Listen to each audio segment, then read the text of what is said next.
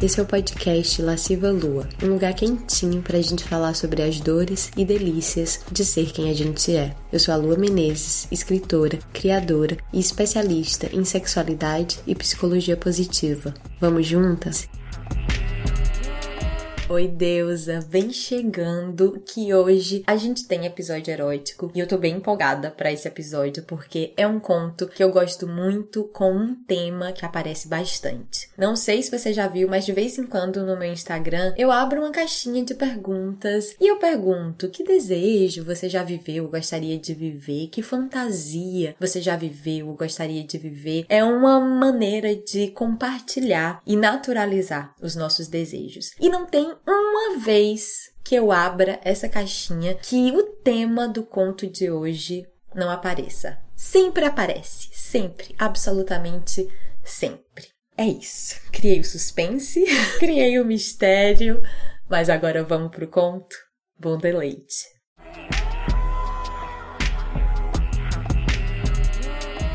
A delícia toda por Lua Menezes. Não acredito em tanta delícia, penso de boca aberta, uma eletricidade percorrendo meu corpo e arrepiando todos os pelos. Olho ao redor para esse quarto que não é meu, tão espaçoso, cheirando a sândalo, piso de madeira, ventilador no teto, livros nas estantes e esculturas de cerâmica, de corpos contorcidos dançando, por todo lado. Aqui na cama, dançamos também. Aos meus pés, lambendo meus dedos enquanto se masturba, está Marcelo, olhando para mim com seus olhos de mar, que olhei hoje mais fundo do que nunca. São olhos azuis escuros, abissais. Do meu lado, chupando meus mamilos, está Pedro, me mirando com seus olhos negros, flecheiros, cílios longos e escuros, como se tivesse de rímel. Eu seguro seu pau com uma mão, tão duro, duro como ele todo, o corpo forte de capoeira. Com a minha outra mão, eu me masturbo e sinto tudo de uma vez. A eletricidade que vem dos dedos dos meus pés, das lambidas de Marcelo, subindo pelas pernas, se condensando na buceta, rodopiando pela coluna, num calafrio gostoso que vem até o bico do seio na boca de Pedro. A gente bem que combina com as esculturas de corpos contorcidos. Eu nem acredito que depois de uma seca tão grande, aqui estou, transbordando. Conheci Marcelo quando eu tinha 25 anos. Ele tinha acabado de chegar da Europa, onde morou um tempo tentando a vida de artista, trampando de DJ, garçom, mas enfim cansou do frio, do fracasso. Sentiu falta da quentura do Nordeste. Voltou para casa em Recife. Desde o primeiro encontro com ele, o sexo foi o melhor que eu já tinha tido. Ele não tinha pressa, se demorava, me lambia toda.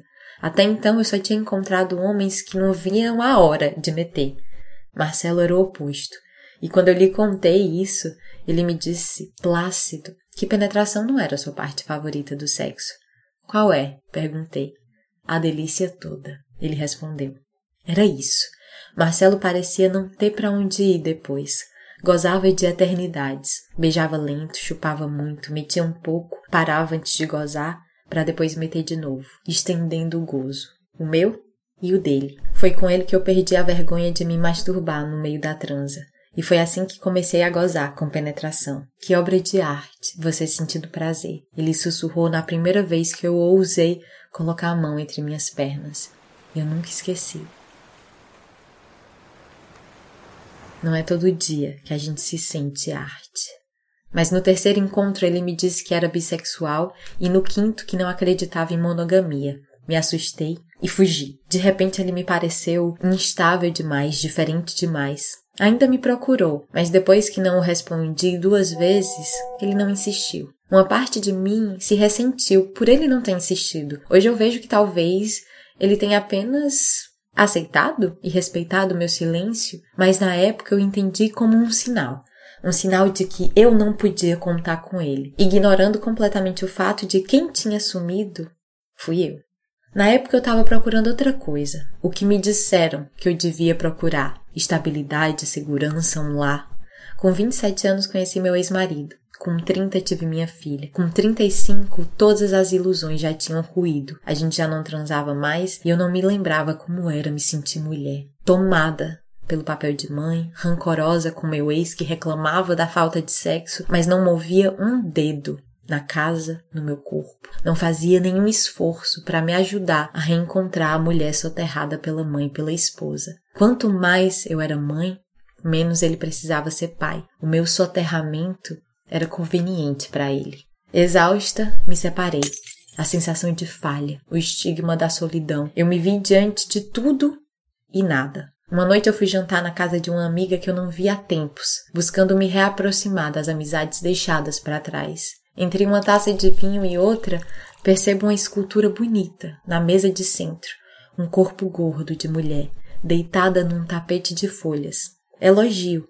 A amiga fala: Lembra o Marcelo? É dele. Ele que esculpiu. Descubro que Marcelo conseguiu o milagre de se estabelecer como artista através de um bom jogo de marketing, internet e hype. Naquela mesma noite, chegando em casa, meio bêbada, eu achei o perfil dele e mandei uma mensagem. Um oi sumido. Assim, dez anos depois. Ele respondeu na hora e eu quase deixei o celular cair no chão de tão nervosa. Conversamos. Marcamos. No primeiro reencontro, eu lembrei o que era gozar, e a força do meu gozo derramou camadas do meu soterramento. Eu fui voltando à superfície, mulher selvagem. No terceiro encontro, ele me perguntou qual era a minha maior fantasia, e tive coragem de responder: transar com dois homens. Ele sorriu. Posso providenciar, ofereceu. O quê? perguntei. A delícia toda. No quinto encontro, é quando a gente imita as esculturas de Marcelo. Cheguei aqui nervosa, com um frio na barriga. O sobrado de Marcelo é uma casa antiga, cheio de plantas, livros, esculturas, um ar de arte, um ar de putaria. De Pedro fiquei sabendo através da sua voz grave e calma, os dreads presos num coque no alto da cabeça, que eles se conheceram na aula de capoeira que Pedro dá e acabaram virando bons amigos. Além das aulas, Pedro tem um projeto social com crianças da periferia. Seus olhos brilham de propósito e é bonito demais de ver. Fiquei escutando admirada e já escorrendo. Enquanto isso, Marcelo assistia de longe, deixava a gente conversar, servia mais vinho, colocava um álbum do Caetano para tocar. Só assim, na conversa, eu já fiquei fascinada pela suavidade de Marcelo, pela força de Pedro. Eu estava sentada no sofá entre os dois quando de repente parou um silêncio. Faltou assunto mas sobrou desejo. Marcelo me beijou na boca e eu, com o tesão acendendo a coragem, coloquei a mão na coxa grossa de Pedro. Foi o convite que ele precisava. Chegou mais perto, cheirou minha nuca, senti seu calor, o beijei em seguida, e as mãos dos dois começaram a passear pelo meu corpo. No quarto eles me deitaram na cama e tiraram minha roupa beijando cada parte da minha pele que descobriam, eu tremi de nervoso e de prazer, gostando da diferença entre os lábios carnudos de Pedro e a boca fina de Marcelo, que foi descendo, descendo pelo meu corpo até chegar nos pés, que ele começou a beijar tão devoto que minha buceta se queimou. Pedro foi lambendo meu pescoço, apertando com firmeza o meu quadril, uma firmeza que me amoleceu mais ainda, foi quando procurei o seu pau e o encontrei duro à minha disposição, e com a outra mão comecei a me masturbar, as ondas de prazer arrebentando cada vez mais fortes no meu corpo. O que você quer? Pedro perguntou baixinho no meu ouvido. Quero comer vocês, respondi sem pensar.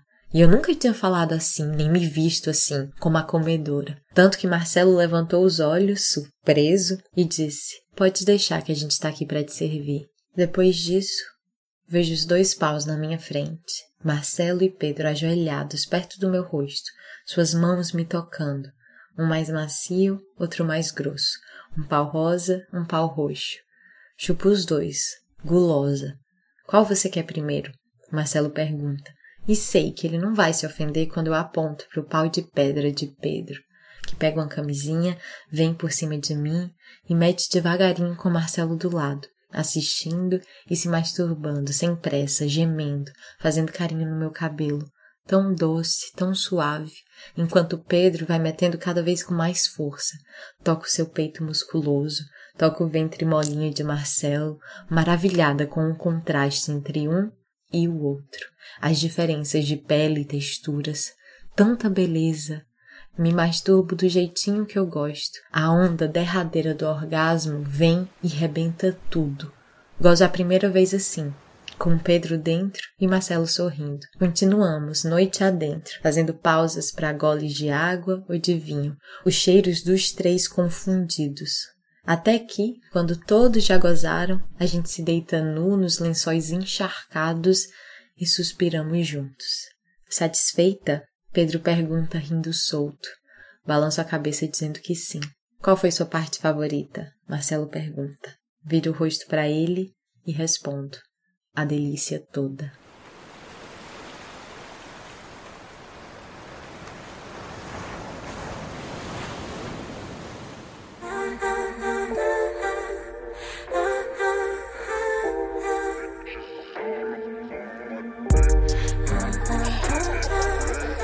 E aí, deusa? Gostou? Acabou o mistério? o tema que eu tava falando, que sempre aparece nas caixinhas, é justamente menage, o famoso sexo a três. Nesse caso, o menage de uma mulher com dois homens, que é um desejo muito comum. Então, se você por acaso tem esse desejo e nunca contou para ninguém e acha que é um desejo muito uau e diferentão, quero te dizer que não é.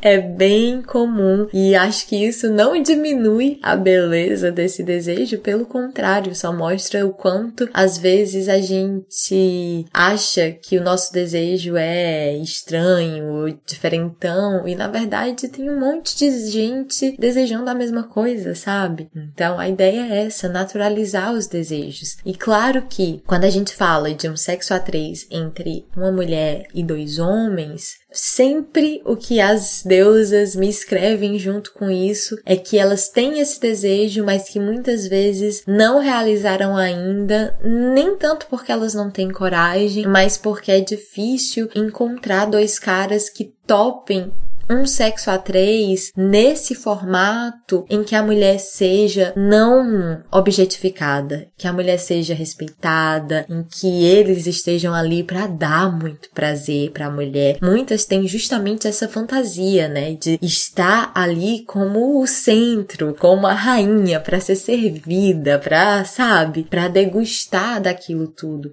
Então, acho que a gente tem esses desafios quando a gente tenta transpor o conto para a vida real. Eu já fiz, eu já fiz homenagem nessa configuração e confesso que na minha vida real não foi tão bom, mas foi porque a gente estava meio bêbado. E o álcool é depressor do sistema nervoso e isso não ajuda com o orgasmo. Então, eu, por exemplo, não gozei, eu sou uma pessoa que goza em todas as minhas relações, e a única vez que eu fiz homenagem com dois caras, acabei não gozando. Mas no geral eu gostei pela experiência, porque era uma experiência que eu queria viver, um desejo que eu queria dar check, sabe, na minha lista de desejos. E foi respeitoso, só não foi tão bom justamente por causa dessa questão do álcool. E foi no México, eu tava no México, e no hotel eu conheci esses dois canadenses, e a gente tava na praia tomando um drinkzinho de tequila e jogando vôlei na praia. E acabou acontecendo, eu fui pro quarto dele deles e um deles era muito querido, muito querido. O outro era, é,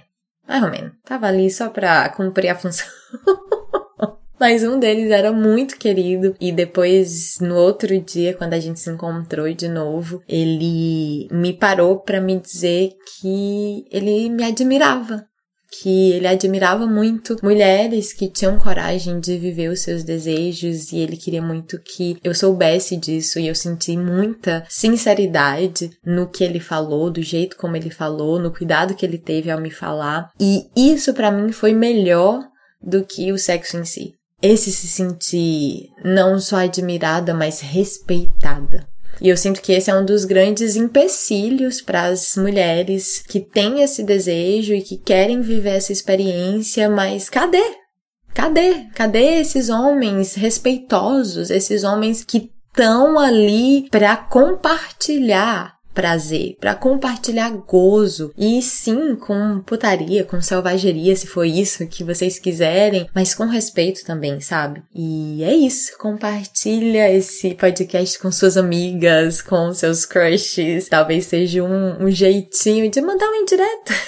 Ou simplesmente de abrir uma conversa com as suas amigas e dizer, amiga, você já pensou nisso? Você já desejou isso? E antes de eu me despedir, deixa eu dar um aviso que é, esse é o último último episódio de 2022. Sim, a gente tá encerrando essa temporada, mas não se preocupa que ano que vem tem mais. Eu volto em janeiro com episódios inéditos, com contos eróticos. E se você quiser continuar acompanhando o meu trabalho, me segue no Instagram, assina a newsletter lasciva. Gente, a newsletter lasciva, se você gosta dos meus contos eróticos, a newsletter lasciva é o seu lugar. E por lá eu mando também mais conteúdo e atualizo atualizo sempre sobre o que eu tô fazendo no meu trabalho, meus cursos, livro, retiro, tudo, tudo que eu ofereço. A gente sempre avisa por lá. E é isso. Até ano que vem.